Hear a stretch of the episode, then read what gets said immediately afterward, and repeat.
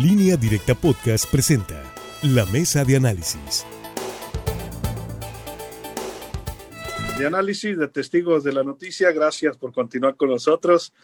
Saludo con gusto Javier Cabrera. Javier, ¿cómo estás? Estábamos haciendo una quiniela aquí antes de entrar al aire. ¿Cómo estás? Buenas tardes. Muy buenas tardes al auditorio. Ahorita le platico más. Eh, Rogelio Félix, ¿cómo estás? Muy buenas tardes. ¿Qué tal? Buenas tardes. Francisco Arismendi, ¿cómo estás? Buenas tardes. Buenas tardes, Sinaloa. Hiciste cara así como las que ponía López Gater en el Senado, así. Lo que pasa que, es que sí, una, con todo el cubrebocas, ¿no? Se le veía. Se me hizo muy seria el saludo de don Rogelio Félix. Muy ah, serio. Algo está pasando. Sí, sí. Anda, anda arriba del ladrillo, se me hace. Así es. Como, como, algunos funcionarios. bueno, pero en Sinaloa no, en otros estados. Así es. Qué barbaridad. Ya hablaremos de lo de López Gatel, las caras de López Gatel, sobre todo cuando hablaba Lili Telles, pero hemos acordado eh, platicar el día de hoy a ver cómo le va a Durazo allá en Sonora, ¿verdad? Al menos en los debates van a estar buenos. Hemos acordado platicar de los primeros damnificados de los recortes, de las desapariciones de los fideicomisos, los llamados fideicomisos nacionales. Javier Francisco Rogelio, los primeros damnificados en Sinaloa, porque de alguna manera dependían en gran medida de esos recursos, son eh, el INAPI, que dirige Bernardino Antelo, todavía hoy tuvo una actividad, y eh, también el ISDESOL, Instituto Sinaloense de Desarrollo Social, que dirige Antonio Castañeda Verduzco, exalcalde interino o sustituto de Culiacán. Bueno, pues estas dos dependencias reveló el gobernador este domingo que pues eh, dejarán de operar por falta de recursos justamente y buscarán eh, pues de alguna manera solventar la atención que venían realizando a los beneficiarios y las funciones que vienen realizando a través de otras dependencias. Y de paso, como viene muy fuerte el recorte federal, no lo mencionó en esta ocasión el gobernador, pero hemos escuchado que aparte de lo que ya se recortó este año, que son alrededor de 1.500 millones de pesos, para el 2021 el recorte pudiera venir por alrededor de los mil millones de pesos al presupuesto, según el proyecto hasta este momento pues pudiera haber otra fusión de dependencias y más recortes o, desapariciones de áreas.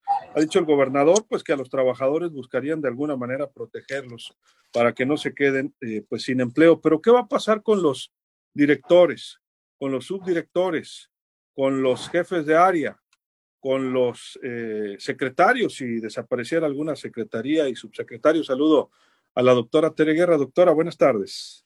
Buenas tardes. Buenas tardes. Hablamos, doctora, pues de la desaparición de las primeras áreas en Sinaloa en el gobierno estatal debido al recorte de los fideicomisos. Los primeros, el IDESOL y el INAPI. ¿Quiénes siguen? Es parte de la quiniela que decíamos en broma. ¿Qué otras áreas tendrán que desaparecer y cuántos ciudadanos serán afectados? ¿O cuántas áreas se irán a detectar que a lo mejor ahorita ya no son tan importantes y pudieran desaparecer? ¿Qué impacto habrá? Lógicamente en el gobierno federal, también en muchas de estas dependencias. Y me voy más allá, Javier, en los gobiernos municipales, porque van a desaparecer prácticamente algunos ramos, ¿no? Los más sociales eh, que llegaban a los estados y municipios. Javier Cabrera. Sí, sin duda, y lo decíamos como una forma de, broma, pero no es nada de broma. En el caso de pesca, la Secretaría de Pesca y Acuacultura, no es solamente porque hoy el titular es uno de los más fuertes aspirantes a la gobernatura del estado por parte del gabinete de Quirino Ordaz Coppel. Es uno que lo ha dicho abiertamente, incluso se ha reunido con varias fuerzas políticas, advirtiéndole al tricolor que si no le abren las puertas, bueno, pues también se puede brincar las trancas. Hay que recordar que esta secretaría es de nueva creación. Fue creada en esta administración de Quirino Ordaz Coppel porque formaba parte de una subsecretaría dentro de la estructura de agricultura y con la desaparición de 22 programas federales, pues prácticamente los recursos económicos que se compartían en algunos, como es este programa de motores marinos y otros, no hay ya recursos económicos, no va a haber, eh, no va a haber solidaridad. Entonces la pregunta es, ¿irás ir existiendo esta secretaría independientemente de que el titular hoy, Sergio Torres, pudiera irse de candidato o no? Bueno, pues, ¿qué va a pasar con esta secretaría y qué va a pasar también con otras secretarías donde los recursos económicos van a venir sumamente castigados? Y el mayor impacto, sin duda, lo van a tener los ayuntamientos por parte de los recursos económicos que les llegan a muchas obras, pues vienen de la federación.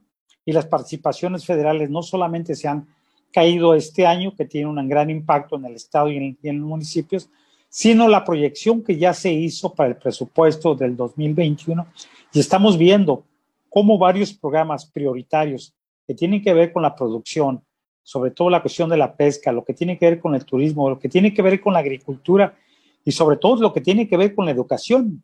Esto no quiere decir que va a desaparecer la Secretaría de Educación Pública. Yo creo que esto no puede ser posible. Pero hay una desaparición de muchos programas y muchos muy vitales.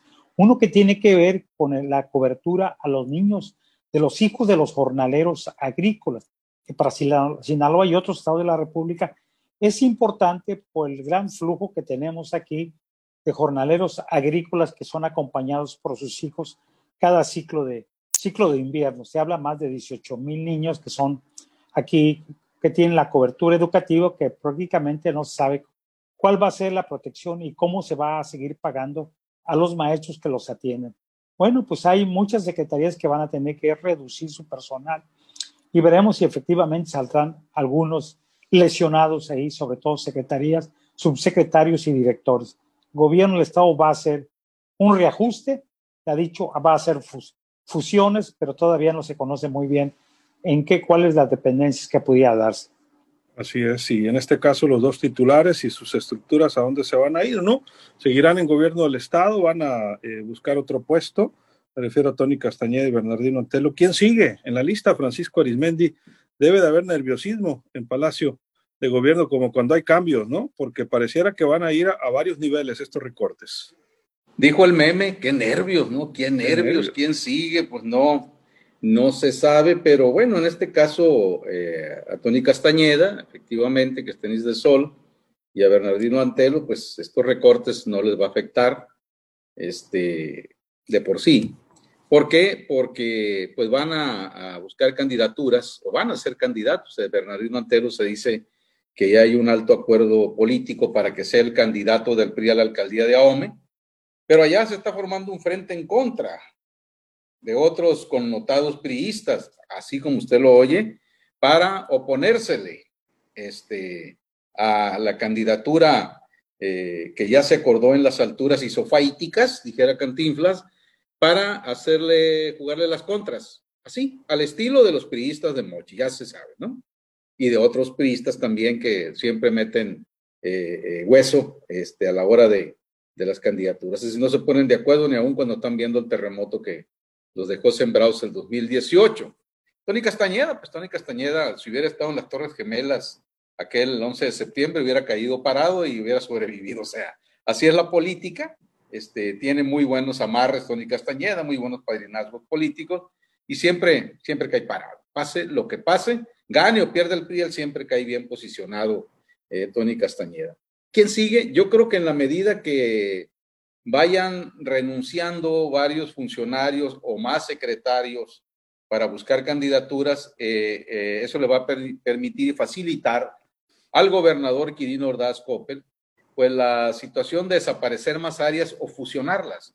Hay que recordar que cuando asumió eh, la gubernatura el gobernador actual, lo primero que sacó en el periódico oficial del Estado fue un, programa de austeridad y ahí enumeraba él eh, eh, la austeridad y por qué y en cuáles rubros. Es decir, se adelantó bastantes años a la crisis que se está viviendo actualmente. Entonces, eh, la pregunta es, ¿cómo estuvieron las finanzas de Sinaloa de no haber tenido en esta etapa un gobernador que ya traía la experiencia de haber sido secretario de Administración y Finanzas? Creo que estuviera bastante difícil el panorama, no es porque ahorita ya sea esto de Disneylandia, dijera el, el gobernador Renato Vega Alvarado, que en paz descanse, pero sí ha servido bastante la experiencia por la cual pasó el actual gobernador, que sigue siendo gobernador del estado de Sinaloa y también sigue siendo a la limón secretario de Administración y Finanzas. Hay que decirlo y se dijo. ¿Quién, ¿Quién sigue? ¿Qué áreas? ¿Qué dependencias? ¿Cuál será el impacto también en los municipios, doctora Tere Guerra? Yo creo que adelgazar la burocracia de los municipios, de los estados, del gobierno federal no es malo. Quizá lo malo es que no haya sido sobre la base de un análisis de reestructuración, de de una planeación donde realmente se optimicen los recursos y no se gaste tanto en la burocracia de los gobiernos de los diferentes niveles. El gran problema que hay es con el tema de los fideicomisos, eh, no se hizo este análisis, decir cuáles son indispensables, lo hemos comentado mucho, el Fondo para los Desastres Naturales es un fondo realmente indispensable, el apoyo a, a deportistas de alto rendimiento también, el apoyo a la investigación y a la cultura, bueno, pues también, o sea, Quizá eh, la burocracia habrá que adelgazarla, pero lo lamentable es que estos programas se hayan recortado de manera genérica sin haber hecho primero el análisis. A todos se descalificó. Primero se etiquetó que todos eran deshonestos, corruptos, eh, programas también como el Fondo para la Protección de Defensores de Derechos Humanos y Periodistas, por comentar algunos. Evidentemente esto va a tener repercusiones en los diferentes niveles de gobierno. Pero creo que lo más preocupante, más allá de adelgazar la burocracia, es que programas fundamentales como es precisamente el Fondo para Apoyo a los Damnificados se quede sin los recursos suficientes. Creo que, ¿qué es lo que sucede? Y lo hemos comentado en diferentes momentos. Bueno, cuando Andrés Manuel López Obrador hace la planeación de los programas prioritarios para su gobierno, como es el apoyo a adultos mayores y el apoyo a jóvenes construyendo el futuro, el tema de becas, él consideró él decía claramente, cortando la corrupción, bajando los salarios de los funcionarios, con eso va a ser suficiente. Sin embargo, no ha sido suficiente. Yo también he planteado que el tema de estos programas debe reestructurarse. Creo que no es lo mismo darle un apoyo a un adulto mayor que no tiene ninguna pensión o a alguien que tenga una pensión de cuatro o cinco mil pesos que darle un apoyo a un adulto mayor que tenga una pensión mayor de 10 mil pesos o de 15 mil pesos. Sin embargo, no se ha aceptado desde el gobierno federal hacer esta reestructuración. Creo también que el programa de jóvenes construyendo el futuro termina convirtiéndose en un subsidio para gran empresario, porque quienes están utilizando estos jóvenes como mano de obra que no pagan son grandes empresarios. Entonces, recursos públicos finalmente están convirtiéndose indirectamente en subsidio a la gran empresa. Sin embargo, como se consideran programas prioritarios, para eso falta dinero y por lo tanto se hace recorte de otro tipo de programas. Insisto, adelgazar la burocracia no es malo. Lo que es malo es afectar programas que son fundamentales también y que finalmente puedan dejar descobijados a mismos ciudadanos y a, y a personas de alto rendimiento, no solamente en el área deportiva, sino científica. Eso es lo preocupante. Rogelio Félix, tu punto de vista. Bueno, hoy el gobernador el gobernador se refería a este tema, ¿no? Tan espinoso, podría decir, para muchos. Lo que sí garantizaba eh, Quirino Ordaz Copper es de que los empleados no, tienen ningún problema, es decir, los de confianza y sindicalizados se les buscará pues acomodo, ya que algunas áreas, por ejemplo, como el Fondo Minero, lo podría retomar la Secretaría de Desarrollo Económico, Secretaría de Economía, mejor dicho, hoy, hoy como Secretaría de Economía, y ahí se podrían ubicar. Habrá otros programas que eh, puedan encajar en la Secretaría de Desarrollo eh, social, ¿no? La que preside Ricardo Madrid. Eh, probablemente algunos fondos que podrían estar en peligro o, delegaciones, no sé si el área de, indígenas, hay un apoyo muy importante que da el gobierno del Estado a los pueblos indígenas, que es una mezcla de recursos federales. No sabemos también si el, el, CONAFE, que también lleva la educación a los adultos en coordinación con, con el ICEA, vaya a haber algún problema ahí, si es que el ICEA desaparece a nivel local y, y pasa sus operaciones en, educación a las personas adultas en, en CONAFE. Eh, también podría haber algún recorte en el área de, de los organismos que atienden a, a, las mujeres, ¿no? Obviamente las mujeres puede prevalecer, ¿no? Es el instituto eh, más grande que tiene recursos propios del Estado, pero los demás tienen mezcla de, de recursos, ¿no? El CEPAV y, y, otros tantos que se tienen por ahí. El, gobernador defendía el, la Secretaría de Pesca hoy. Hoy se le preguntó si esta secretaría podría desaparecer. Dijo el gobernador que es una, es una dependencia que él conformó porque decía que estaba abandonada la pesca y requería una atención especializada. Eh, él decía que esa área es muy probable que, que no tenga un problema de, desaparecer. Igual la Secretaría de Desarrollo Sustentable que preside Carlos eh, García, porque eh, él argumentaba el, el mandatario que en esta parte de la ecología eh, es algo que se está dando a nivel mundial y Sinaloa pues en esa área estaba prácticamente desprotegida y por eso se creó esta, esta Secretaría de Desarrollo Sustentable. El área agrícola también, hay muchos programas que se dan a, lo que viene siendo a la zona de los altos con recursos de programas federales con fideicomisos que vienen directamente a, a esas áreas. Vamos a ver qué, qué pasa con el campo, la ganadería igual, E, entonces vemos que son varios, varias, varias dependencias que pueden estar eh, viendo limitadas sus recursos por parte del, del, gobierno federal, que repito, hay una mezcla del de, de, el área de, gobierno local. En, en, resumen, también se decía en esta entrevista por parte del gobernador que lo que se está viendo es evitar los, los, los gastos que tenían en rentas, en, en, pago de servicios públicos, que a, a, la hora de incorporarse a esta dependencia, a estas secretarías, pues seguramente habrá, habrá una resolución más favorable para las finanzas del Estado. Este encargo se lo acaba de dar al secretario de Finanzas, a Luis Alberto de la Vega, para que se reúna con los secretarios, se reúna con estos organismos y ver cuáles se pueden eliminar y cuáles pues se tendrán que mantener, incluso hasta fortalecer. Pero es un tema que da de mucho que hablar y en el caso de los empleados pues pueden dormir tranquilos, dijo el gobernador, porque hasta tendrá su aguinaldo completo. Pues así están las cosas, eh, Rogelio, Javier, Francisco, doctora. El asunto es que si eliminan eh, dependencias por falta de presupuesto, aunque de alguna manera quiera matizar el gobernador, pues que no van a afectar a los trabajadores, pues no es mucho lo que van a ahorrar, eh, únicamente liquidando al titular, ¿no? Seguramente tendrá que haber movimientos en la nómina y en los gastos, sobre todo pues en los llamados trabajadores de confianza. También en seguridad pública se tendrán eh, diversos recortes. Hay mucho recurso federal que llega al Estado y a los municipios que no llegará el próximo año. Y ya de por sí que eh, las corporaciones no están de lo mejor actualmente. Vamos a ir a una pausa en cuanto a infraestructura, pues para los eh, trabajadores de seguridad y algunas de sus prestaciones. Vamos a una pausa, regresamos. 800 838 4116 Sonrisa después de tanta seriedad, lo haré con mayor ganas. Bien, vamos adelante a saludar a nuestro ya puedo hablar. Auditorio. Pero pesca no desaparece. Pesca no desaparece. Tranquilo, tranquilo, ni el Cipina tampoco. Bueno, vamos a saludar a Saraí Miranda, pero dice que pide un favor, Luis Alberto, dice que anda perdido en el fraccionamiento Los Ángeles en Guasave. Un señor que se llama Eleonel Flores González, dice que su hija se llama Diana Flores, dice, y dejan ahí un teléfono para ayudar. Ahorita lo comentamos, eh, ahorita que regresemos al aire para que la gente que escucha la radio en WhatsApp lo, eh, también lo escuche.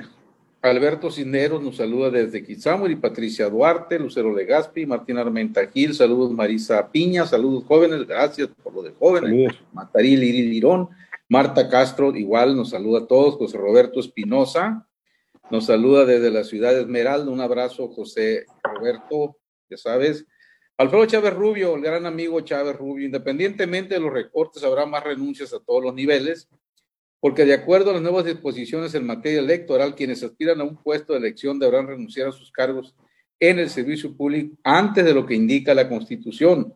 Pronto, muy pronto, se verán las renuncias a gran escala en dependencias públicas. Marisa Piña, quiten el ISIC, dicen. La misma CEPIC pudiera hacer ese trabajo, dice Marisa Piña, ¿no? Pascual Hernández, saludos. Ferrell Ortega Félix, buenas noches, saludos cordiales desde el Recodo. Gracias, saludos hasta el Recodo. Eh, hoy se cumplen 528, 528 años del descubrimiento de América. ¡Viva la raza! Dice Alejandro Caro.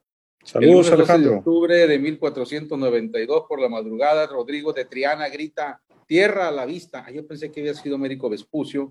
Venía junto a Cristóbal Colón en la carabela Santa María con 40 navegantes a bordo. En octubre de 1518, o sea, anteayer, los reyes de España y el Papa Alejandro VI envían a Hernán Cortés con 1.500 hombres en 18 barcos, dice, conquista México, que ellos llamaron la Nueva España por 300 años. Emilia Valenzuela, saludos igual para usted todas las y, y hoy el presidente reiteró, ¿no? Que le pedía a España que nos pidiera disculpas. Fue tema en la mañanera, ¿no? Y, España ya le contestó y, y, algunos este, obispos aquí ya le están contestando también. Es un show. Damaris Rubio, saludos a todos. Ofelia Pillado, saludos a todos también. Dolores Pérez, saludos. Vicky Rivera Ceballos, buenas noches y Dios les bendiga. Igualmente, aquí para allá el doble de bendiciones, Vicky. Hasta aquí la participación de nuestro auditorio esta tarde de nuestro portal de televisión línea directa, quienes están participando con sus textos Gracias. Y a quienes nos siguen en esta misma plataforma, aunque no participen únicamente viéndonos también, muchísimas, muchísimas gracias a todos y a todas. abran sus micrófonos, compañeros, e intercambien este, opiniones para que nos sigan escuchando. A mí se me hace que sí va a haber más recortes, más desapariciones, porque son muchos los fideicomisos y su impacto. Y luego viene lo del presupuesto, que viene muy fuerte el recorte también. Gandarilla Oh, sí, parece es- ser. es imposible Carlos que no Gandarilla pegue. Parece, Carlos Gandarilla parece que no sale. Únicamente le van a crear una dirección, la dirección de bolsas de Ule, ahora que trae la campaña esa de ecológica. A ver más ideas, tú, Rogelio, eres muy bueno para eso. Luego me empinas y después te vas para atrás. Y luego cierra el micrófono para que no lo oiga nadie. Ey, Eh, la la de boca. las de Ule está buena esa. No, es, una, es una campaña para eliminación de las, del uso Sí, de los la- plásticos. ¿no? Ha Ya sido de gran impacto, ¿eh? a eso Ha se sido de mucho impacto. A eso se dedica. La La verdad que- Lo que Sí, pasa es que a ti te gusta dependencias que- contaminar, Pancho, ¿eh? Lo que No, para nada. real- Al contrario, soy enemigo de eso. Hombre. Se estaba poniendo bueno. Bueno, continuamos, son las 7.22, podemos seguir discutiendo si quieren, quieren más, qué otras áreas pudieran tener cambios. Nada más les pido un minuto para comentar este servicio social. Saraí Miranda, en Guasave, amigos de Guasave que nos acompañan en la mera jefa, comenta Saraí que un señor anda perdido en el fraccionamiento de Los Ángeles, en Guasave. Eh, el nombre del señor, atención Guasave, es Eleonel Flores González. Anda en el fraccionamiento de Los Ángeles, Eleonel Flores González. Él comenta que su hija se llama Diana Flores. Si alguien conoce al señor Eleonel Flores González, comuníquese por favor con, con Saraí al teléfono 6878 5785 53. 6878 5785 53. Si no lo alcanzó a apuntar el número, aquí se lo damos de vuelta. 6878 5385 53 buscan a familiares del señor Eleonel Flores González en Guasave. Javier, comentarios finales. Sí, sin duda no. El, todavía no sabe- sabemos cómo en qué partes sustanciales viene el recorte presupuestal federal a las entidades federativas, pero de que va a haber recortes, incluso el gobernador ya había anticipado que estaban reuniéndose con, se han reunido con el secretario de Hacienda, varios mandatarios, porque sí hay preocupación, ¿no? Muchas áreas van a dejar desprotegidas y uno tiene que ver, uno de ellos es el tema de la seguridad con el Fortasec. O sea, esto va a tener un gran impacto no solamente en el Estado, sino en los municipios porque parte de estos recursos es, los utilizan para la compra de uniformes, equipamiento y también para mejorar los salarios de los policías y para practicar los exámenes de control de confianza, que por cierto en Sinaloa todavía faltan muchos policías de que se les practique este examen. Entonces, si ya no hay recursos, la pregunta es, los nuevos policías y los policías que están en activos, ¿de dónde, ¿cómo van a ser evaluados? ¿Quién los va a evaluar y quién va a pagar este costo? Entonces, tiene muchas implicaciones de los recursos que tiene y también el impacto que va a tener en el tema de los fideicomisos. Y hoy algunos expertos están hablando que esto va a tener, van a abrir muchos litigios a nivel nacional e internacional, porque parte de los fideicomisos también hay aportaciones particulares o, de fundaciones nacionales o extranjeras. Y esos recursos que se entregan, se entregan para determinadas acciones y no para que los utilice el gobierno federal. Entonces es una situación que todavía no sabemos cómo va a concluir, pero ya el gobernador ya dio de entrada, pues ayer lo dijo, que sí va a tener que hacer algunas adecuaciones en su estructura y sin duda pues va a tener que hacer recortes de personal. Así es. Muchas gracias, Javier. Muy buenas tardes al auditorio. Buenas tardes. Francisco, tu comentario final, nos vamos. Pues viene bastante delicado el panorama económico del año próximo. No es que este año vayan a cerrar con una situación muy holgada por el efecto pandemia, este, hubo menos recaudación, etcétera. Y son buenas las medidas que se estén previendo pues para tratar de, ajustar el gasto. Ojalá que no vaya a causar esto mucho desempleo. Eh, en el gobierno del Estado están protegidos quienes tengan una base sindical. Eh, el problema puede estar en los empleados de, confianza, pero en medio de, que firmó el decreto de austeridad entrando a su gobierno, Quirino Ordaz Coppel, siempre su preocupación fue que en medio de la austeridad era para, para el gobierno en sí, o sea, para los funcionarios, etcétera, y algunas dependencias, y no afectar el desempleo al interior del, de la estructura gubernamental, incluyendo los empleados de confianza. Vamos a esperar entonces a ver qué, qué ocurre, eh, cómo viene eh, el cierre de este año, porque van a empezar algunos ayuntamientos a decir pues, que no tienen para el aguinaldo, las universidades, todo lo que vemos eh, cada final de año. Y finalmente me dice eh, Alfredo Chávez Rubio que efectivamente fue Rodrigo de Triana el que por primera vez avistó tierra cuando venía ahí con Cristóbal Colón. El rey había ofrecido una recompensa al primero que avistara tierra, pero don Cristóbal Colón dijo que no, que él horas antes en la madrugada había visto una fogata a lo lejos y le bajó el premio. Hubo complot ahí. Entonces, gracias, Francisco. Desde, entonces, desde entonces, yo creo que fue el que sembró la semilla del complot aquí en, América. la Semilla, la de semilla de la discordia en Morena. Qué ya le. Doctora, nos vamos, comentario final. La semilla de la usurpación, ¿no? Por lo visto. Bueno, pero, o sea, yo creo que realmente si hay dependencias que de pronto dices, ¿y qué tanto rinden? O sea, recortar en sí, en la parte de arriba, la burocracia, a lo mejor no es tan malo. Efectivamente, el gran problema es que terminan pagando justos por pecadores y gente que está trabajando y que y que no tiene una base, porque hay que recordar que no solamente el gobierno estatal, el gobierno municipal, sino también el gobierno federal, muchas veces tiene empleados sin darles la estabilidad y eso será un gran problema porque hemos tenido, ha habido muchos recortes en el sector privado, va a seguir habiendo recortes también en el sector público. Esto significa aumentar el desempleo y dejar a familias sin ingreso. Como digo, no está mal hacer recortes, acortar la burocracia, pero en altos niveles el gran problema es cómo pagan justos por pecadores. La corrupción la cometen unos y a eso no se les castiga y al final terminan los de abajo perdiendo también. Así es, doctora, muchas gracias. Buenas tardes. Buenas tardes. Rogelio, tu comentario final, nos vamos. Y, y, un golpe fuerte a la economía va a ser los programas de Nacional Financiera. Los pequeños y micros empresarios pues ahora sí se quedaron con las ganas de esperar esos eh, beneficios para salir de esta eh, situación del COVID y ahí pues iba a pegar duro porque serán muchas personas que se queden sin un empleo porque todavía eh, se tenía esperanzas que en el presupuesto del 2021 hubiera una reconsideración a estos programas para las micro y pequeñas empresas, pero ya vemos que con esto los fideicomisos les dieron la estocada mortal. Así es. Muchas gracias, Rogelio. Buenas tardes ya. Muy buenas tardes, pues así están las cosas. Así nos vamos a despedir agradeciéndole. ¿Qué dicen? Ya terminamos y sigue el debate acá en el chat. ¿Qué pasó? Cacahuates que Francisco se estaba mostrando, no. Ah, ah mira. No se alcanzan a ver, pero nos está. Ah. Ya vienen las posadas para él, yo creo. Desde, desde Mocorito. Abre el micrófono, muchacho. Ah, ¿verdad? Abre el micrófono. Directamente de Villa, de allá de Mochis, del siglo, del Molino siglo XX. Ah, ya se me hacía mucho que desde Mocorito, ¿eh? Pero bueno. No, no, esa etapa, esa etapa ya pasó, tú sabes perfectamente. Habrá reportes ahí en esa sala, pero ¿verdad? si algo me sobre esa hermana en Mochis, mi hermana la Santa me mandó cuatro ah, Bueno. Me queda esta, no me comí las otras tres. Nos manda. Son muy buenas para el colesterol. Sí, ¿verdad? Para el estrés. A nombre de todo este equipo de periodistas, soy Luis Alberto Díaz, pues usted que está en radio, pues ahí Francisco Arimendi presumiéndonos en el chat de video una mega bolsa de cacahuates. Ya viene la temporada. Soy Luis Alberto Díaz, que la pase. De lo mejor. Acabas de escuchar la mesa de análisis en línea directa podcast.